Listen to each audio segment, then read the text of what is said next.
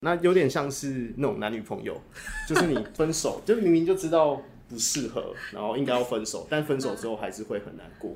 就就不在，因为很多人都说挑创业伙伴就像在挑老婆嘛，大家都喜欢这样讲，但是真的真的经历过就会知道。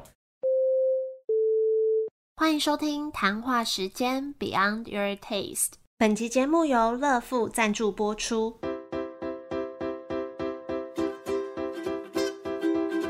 我是佩佩，谈话时间是我和 Irene 创立的美食平台，我们将会在这里挖掘美味餐点以外的小巧思与故事。今天这集要来分享的是一个健康餐盒品牌，叫做 Mr. Light。那创办人是一群正大的学生，其中 Ethan 是最主要的股东。今天也会由他来代表分享。那我觉得今天这集很特别，因为第一个他真的很年轻就开两家店，是一件我也非常佩服的事情。而且他是休学创业，在创业第二年又回到学校去复学，所以在这集除了前半段介绍这个品牌以外，在后半段，我们也会聊蛮多关于创业的过程。伊森他也是一个逻辑很清楚、讲话又有条理的人，会跟我们分享很多在这个过程他的经验。那我们就欢迎他。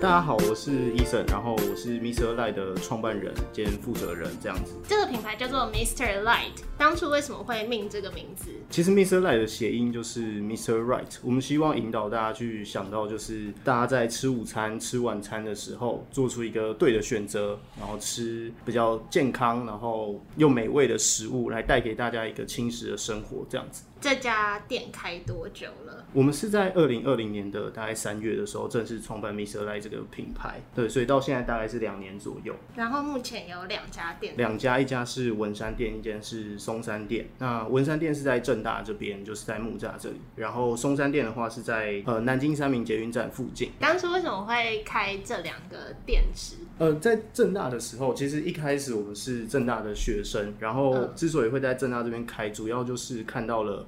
正大附近有非常高度的健康餐需求，却没有相对应的供给。就除了 Seven 跟全家之外，没有健康餐可以做选择，所以我们就选择在正大这边开始这个健康餐的生意。然后后来在就是大概开了半年左右之后，我们决定要诶开展新分店。在开展新分店的时候，会有主要的几个选择，最通常就是在学区或者是呃上班族的商圈。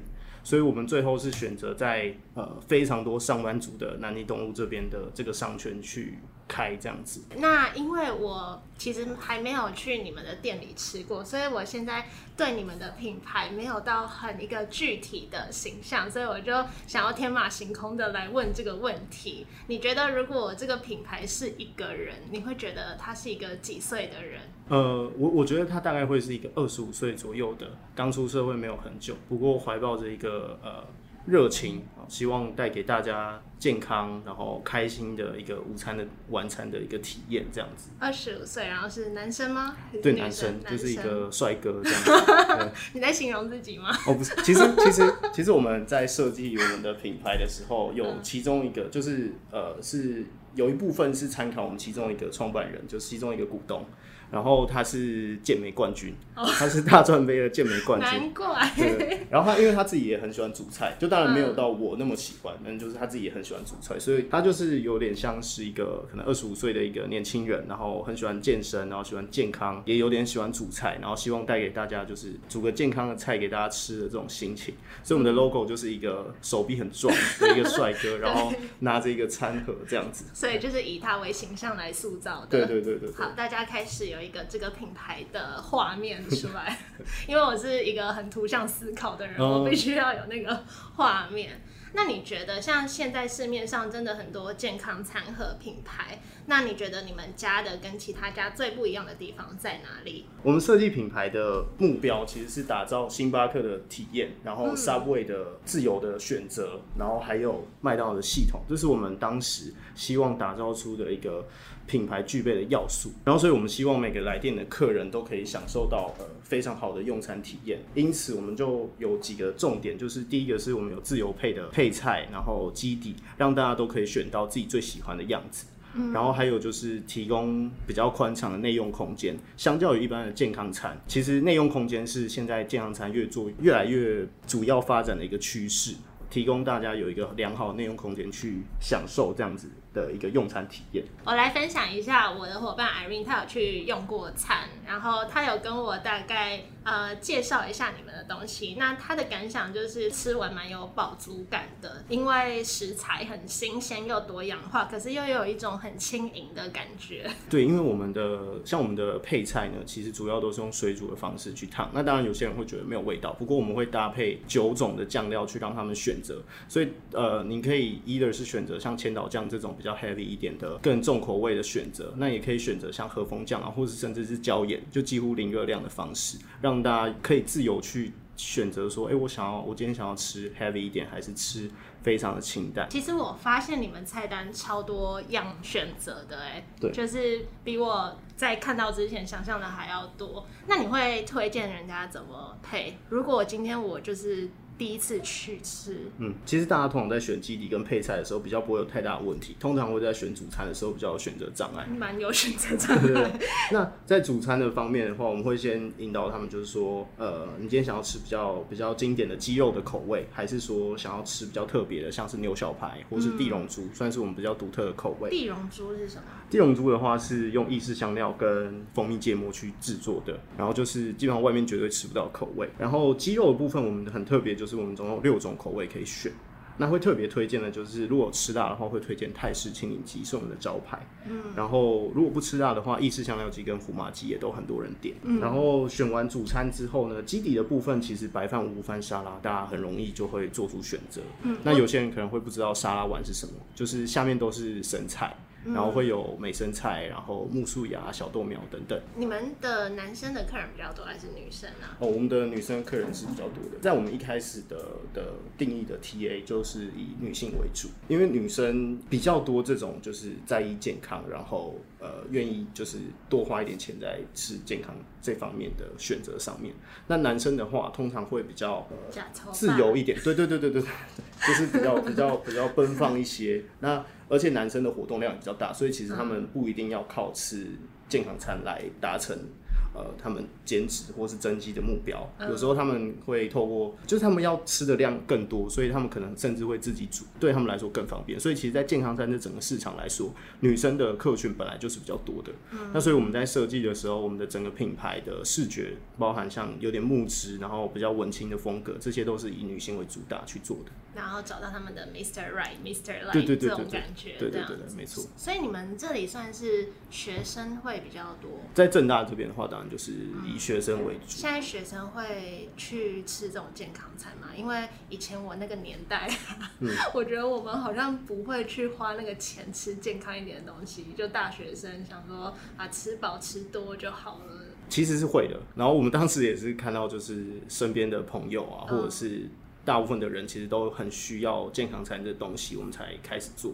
感觉时代的那个消费习惯有在转变，对对对对。我自己觉得啊，嗯，健康餐这个东西，我觉得也是在二零一八一九年才开始对。哦发展的一个东西，所以可能配的大学生涯 还没有接触到这个这个时代，这样。透露自己的年纪。那你觉得这整个过程，比如说制作餐点的过程，最麻烦的地方会是哪里？会不会有一些呃，可能外行人比较看不到的辛苦的地方？我我觉得我们其中一个非常用心的地方，就是我们的鸡肉，呃，像是有六种口味嘛。其实我们在腌的时候，在腌制的时候，几乎每一种的味道腌的方式都是不一样的。应该说，我们的鸡肉做法其实分成两环，就是我们一边要制作他们的酱来做搭配，然后一边要呃腌的这个鸡肉本身的味道。有些店家的鸡肉都是用同一种，然后再搭配不同的酱。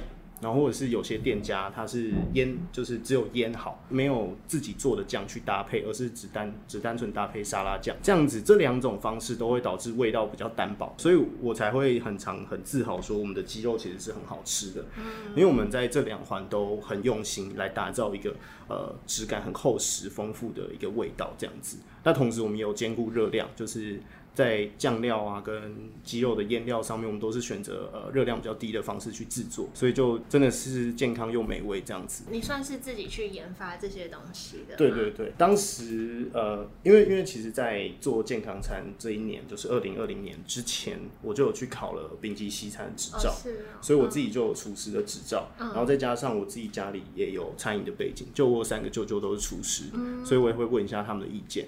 然后当时一开始我们也是想说，哎，就腌一腌，然后可能要出餐之前再稍微煎一下，这是大部分健康餐的做法。然后后来就发现这样子会导致，就就刚刚讲的味道不够厚实。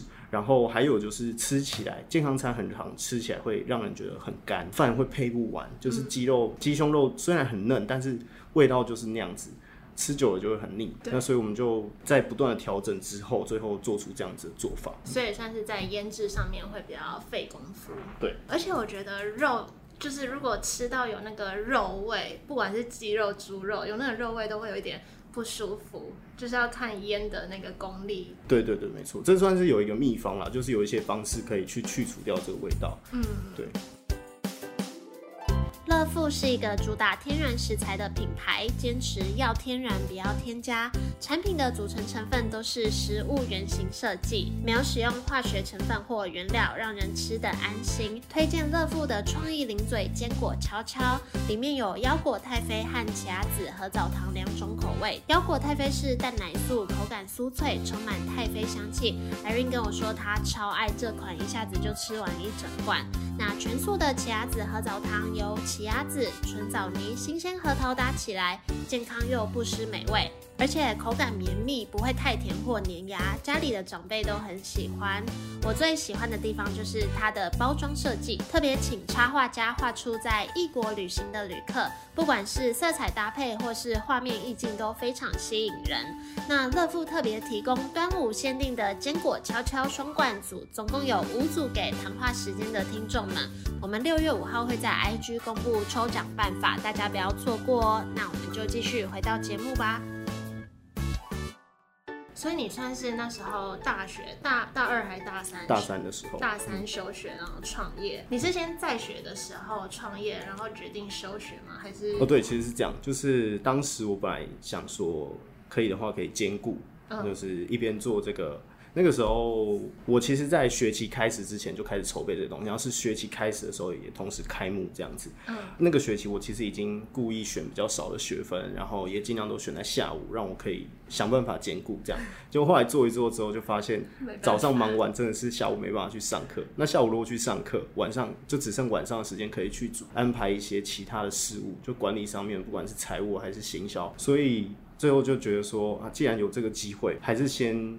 呃，把这个东西做起来看看，因为休学其实是有两年的年限，那两年年限过完之后才会被退学。好，如果不去复学的话，那所以我就想说，那我就利用这两年的时间，把这个品牌看可以走到什么程度，然后做起来之后，也许有机会不一定要回去念书。那如果说呃有就是没有到非常强大的发展的话，那也许再回来念书。那个时候也可能会比较可以兼顾，因为那个时候呃营收跟获利到一个程度，也比较可以请人来做管理的工作，这样子。所以一开始算是你自己会去店里顾这样子。对对对，一开诶，其实我们在三月那时候开始做的时候，我们一开始是做外送餐盒，有点类似现在的云端厨房，不过我们没有跟外送平台搭配，而是透过就是自己做类似订餐的方式，用表单去收集大家的订餐，然后送到呃正大跟世新的。校校门口，然后发放给客人这样子，对，所以那个时候就是我自己都是要下去管的。然后那个时候算是一个累积知识的阶段，那个阶段其实现在回去看是赔钱的啊，就是从三月到六月这段时间，呃，但是算是累积的还蛮重要的一些餐饮的知识。哎，你大学是念什么系？我是念国贸系。那你为什么会想要做餐饮这块？是跟家里背景有关系吗？很多人都会问我说：“哎，为什么要开店？”然后对我来说，其实这分成两块，就是我自己很喜欢创业。下一个是为什么要开餐饮？就是如果要创业，为什么要做餐饮？就我自己本身是很喜欢创业这件事情。我从大一开始就很常听很多创业的论坛，然后我也修过创业的一些课程。那为什么要做餐饮？主要是我自己家里就是卖。呃早餐，然后是做那种鼎泰丰那种小笼包，在杨梅那边叫做小镇汤包，然后所以其实耳濡目染之下，就对餐饮蛮有兴趣的。我在大二的时候去第一份实习也是在，呃，其实是第二份，第二份实习啊，也是在 Inline，就是排队定位的公司，就是也是跟餐饮相关的。后来就觉得说，哎、其实做餐饮也还不错。不过对我来说，比较长远的 angle 也是希望说可以创办一个更大型的企业。我觉得这一段时间的这个餐饮的经验，对我来说更像是一个积累的阶段，就是累积创业这件事情的一个学习的经验跟历程，去辅助未来可以做到更多的事情。嗯，那你刚刚有说你直接休学做这个决定，你觉得你在做这种决定，你会挣扎吗？还是你是一个就冲了的那种人？我觉得在做这种决定的时候，最重要的是把利弊分析好，然后还有最坏的结果是什么。那就像我刚刚讲，休学其实有两年的年限，那最糟的情况其实就是两年后回来念书，或是两年后被退学。还有另一个是时间成本嘛，我会晚人家两年毕业。不过在那个当下评估之后，都会觉得说。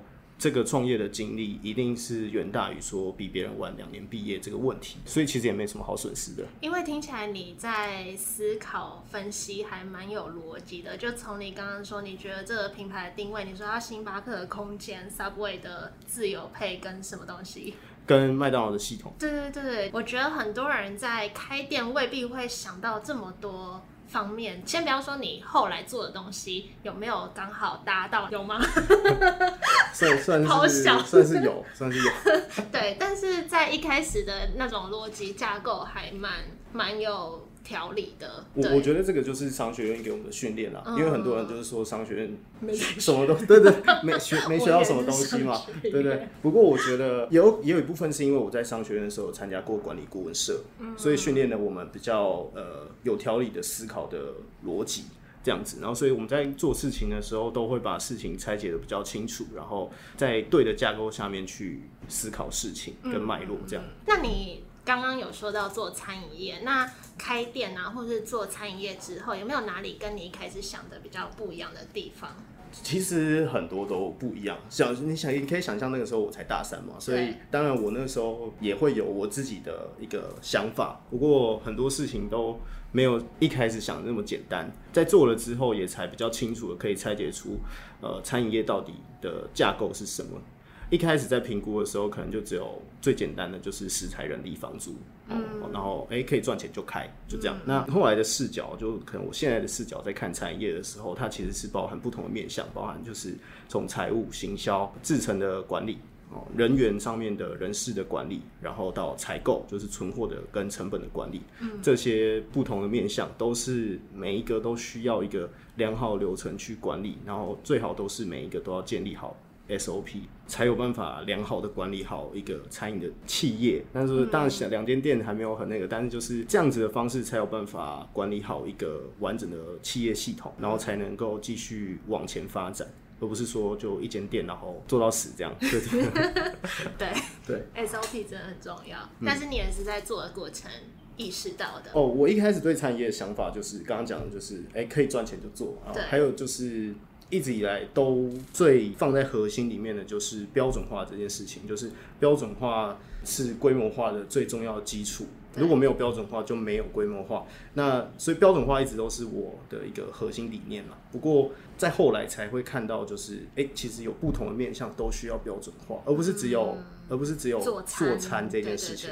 对对对。这也是蛮难，而且我觉得知道归知道，你真的要去实行，也不是一件那么容易的事情。对对嗯，相信你也有蛮多体悟的。因为其实有很多细节要要去掌控，而在那些细节的时候，都不是有时候不是想的清楚的。而且又尤其你知道归知道，然后你又要去交给别人，这也是一个困难的事情。对你讲到管人是最痛苦的事情，你感觉有三条线刚刚默默的下来，管管人真的是真的是最痛苦的事。那你觉得？因为我接下来就要问你，创业以来最挫折的事情是什么？这是一个吗？还是有别的你觉得更挫折的事情？哦，我觉得管人是一个一直在学习的过程我从我一开始到最后，就到现在，也不是到最后，就是在管人这件事情上面真的成长很多。我慢慢可以理解说每一个员工到底心里想要的是什么，然后怎么跟他沟通。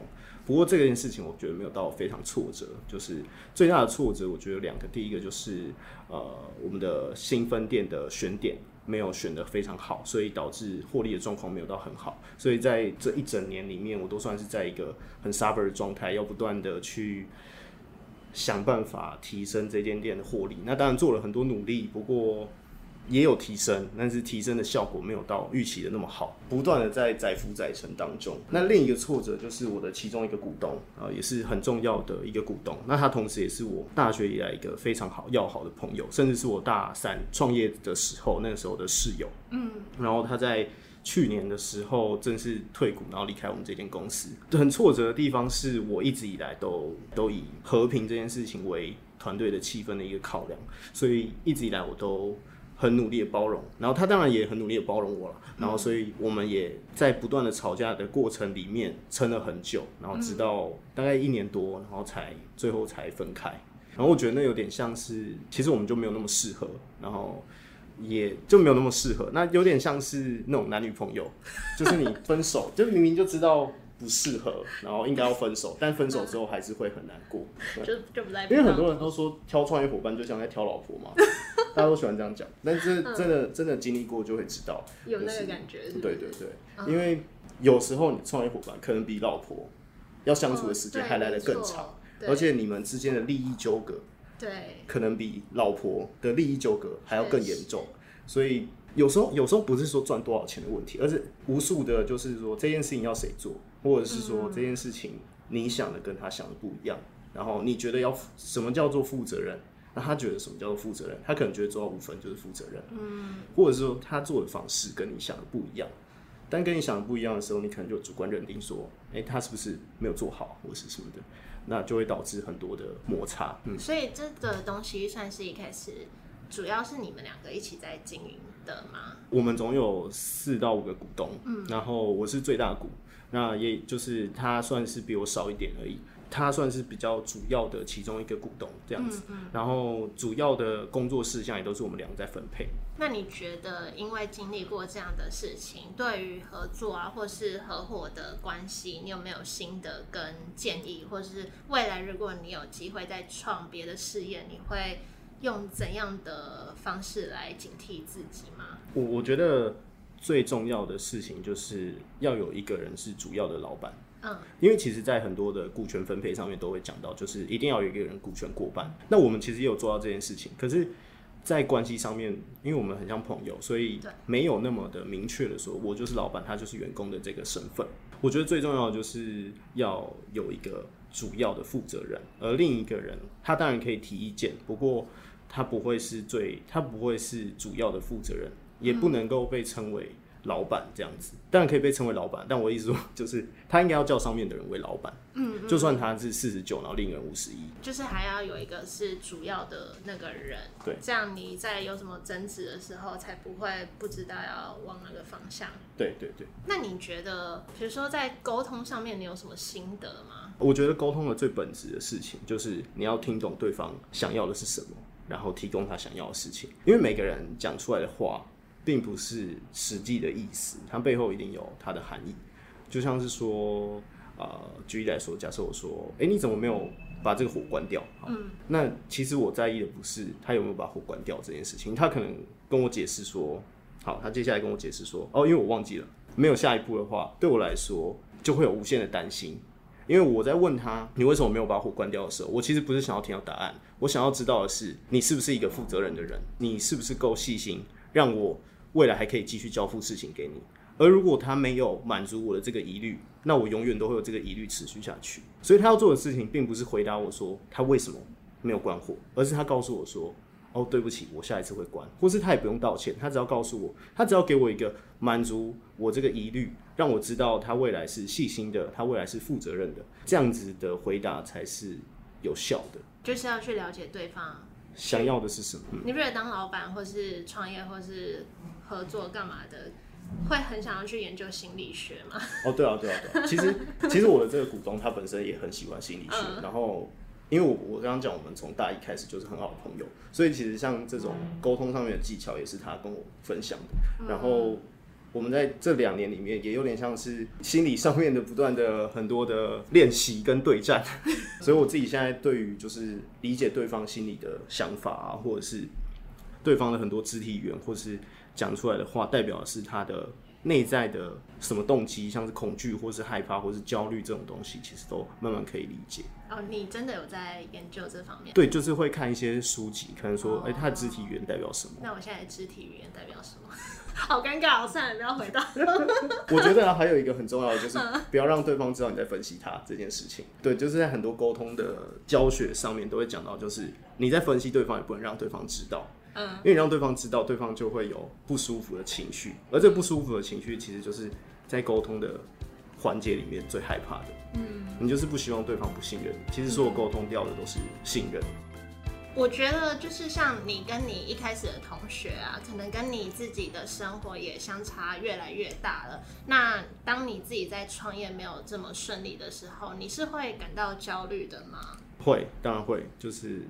尤其是现在社群媒体很发达嘛，你打开 IG、打开 Facebook，就会看到其他人在干嘛，看起来很成功的样子，而且他们也不会分享他们很失败的样貌。对，就可能我自己也会，就大家都会只报喜不报忧啦，对吧？所以当然都会有焦虑的情绪产生。那你会怎么调试这样子的心情？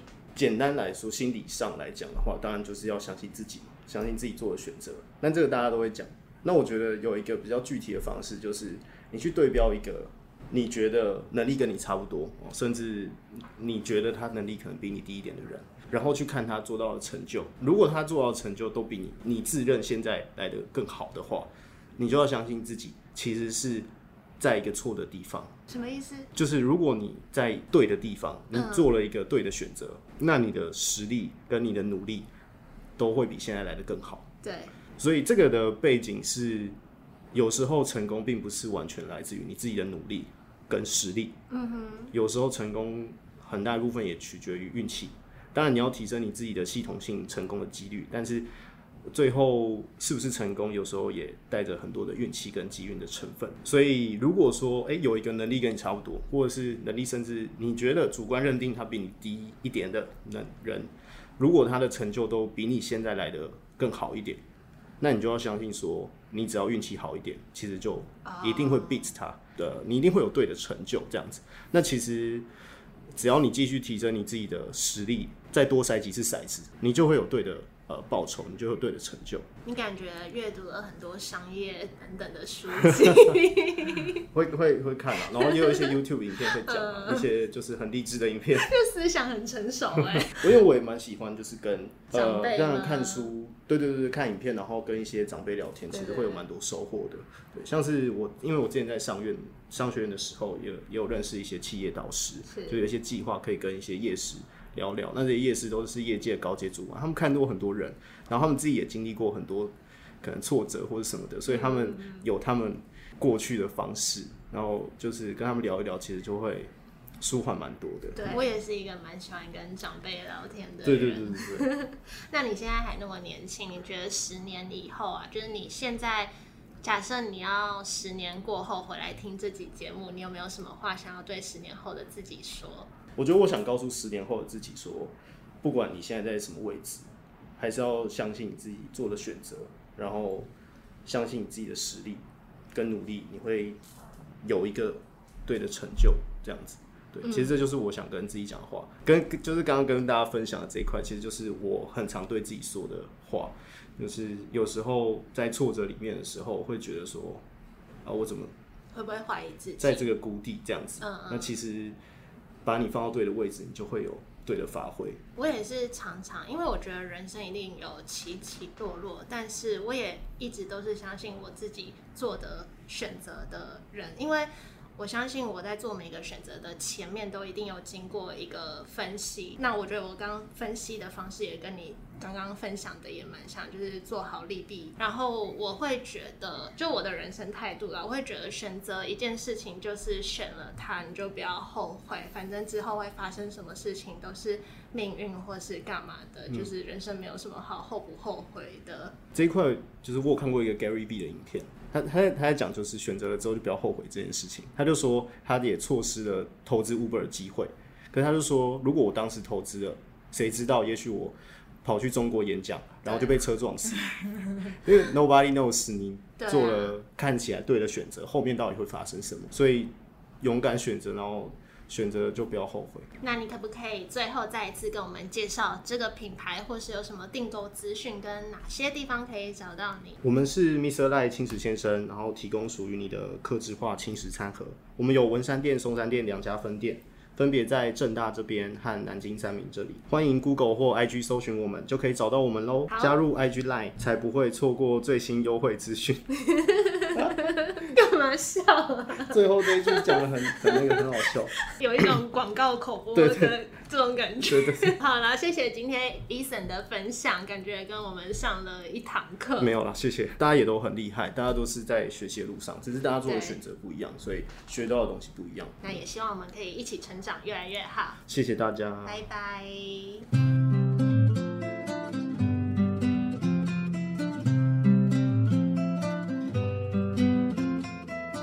谢谢 Eason 的分享。虽然在录音的时候我还没有去他们的店里吃过，不过我自己录完就觉得很想吃。我其实还蛮常这样的，就是在录这个节目都会被来宾的介绍给吸引到。那有些我本来不熟的店，后来自己都被圈粉。然后有一天我妹就在我们家的群组说，今天晚上有没有人要吃 Mr. Light？他他要来订。我才惊觉，哎，那不就是我那天去访谈的店吗？然后我妹才跟我说，她很。常买这家，而且觉得很好吃。加上我最近也很喜欢吃这种健康餐，就觉得真的是蛮符合我想要吃的饱又吃得好的健康需求，所以介绍给大家 Mr. Lie。那大家有机会也可以去试试。节目播出的这周，我们在谈话时间的 IG 也会跟 Mr. Lie 合作举办活动，大家可以去 IG 关注活动内容。那关于 Mr. Lie 的连接，我也都会贴在这集简介。一样，这集会有一篇文章在谈话时间的官网，可以直接 Google 搜寻谈话时间，或是在网址输入 beyondyourtaste.com。那今天就到这里，谢谢正在收听的你。如果你也喜欢这集节目，也可以帮我们的节目分享给身边的朋友听到，或是在 Apple Podcast 上面帮我们打新评分，留言告诉我们你的想法。也欢迎订阅这个频道，不要错过每一集的店家分享。那下周也会有一个很特别的店要介绍给大家，要记得回来收听。我们就下周见喽，拜拜。